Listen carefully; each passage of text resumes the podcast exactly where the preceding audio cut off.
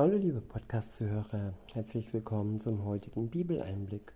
Schön, dass du wieder dabei bist. Heute habe ich äh, mal wieder einen Vers, aber es ist ein sehr, sehr tiefgründiger Vers. Er steht in dem Buch der Sprüche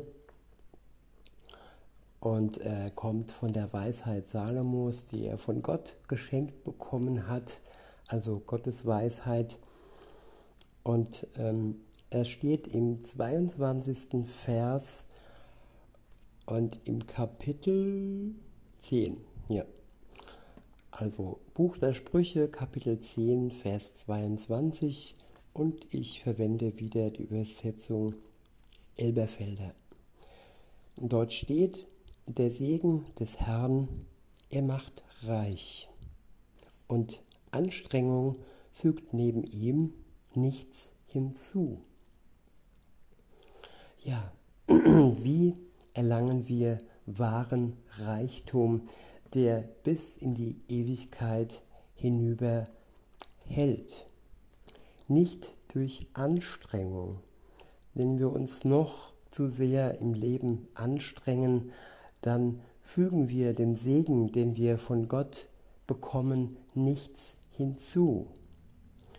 Wir können nur dann für Gott wirklich den Reichtum vermehren, wenn wir uns für ihn nicht menschlich abkrampfen und anstrengen, sondern ja, er durch uns, durch seinen Segen, durch seinen Geist uns erst die Möglichkeit gibt, dass wir diesen Segen, diesen Gewinn, den wir umsonst bekommen haben, ohne dass wir ihn sowohl hätten kaufen können oder auch durch irgendeine Tat hätten ähm, ja, erpressen können. Nein, den Segen Gottes gibt es aus reiner Gnade heraus und seine Erlösung ebenso.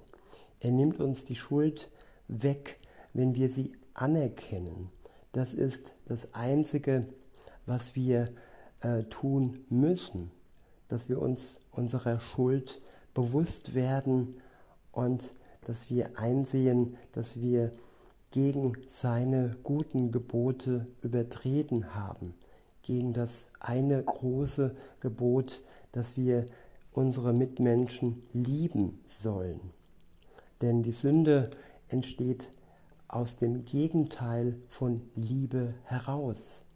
Wenn wir die Liebe Gottes in uns tragen, dann können wir all seine Gebote ohne Krampf und ohne menschliche Anstrengung erfüllen.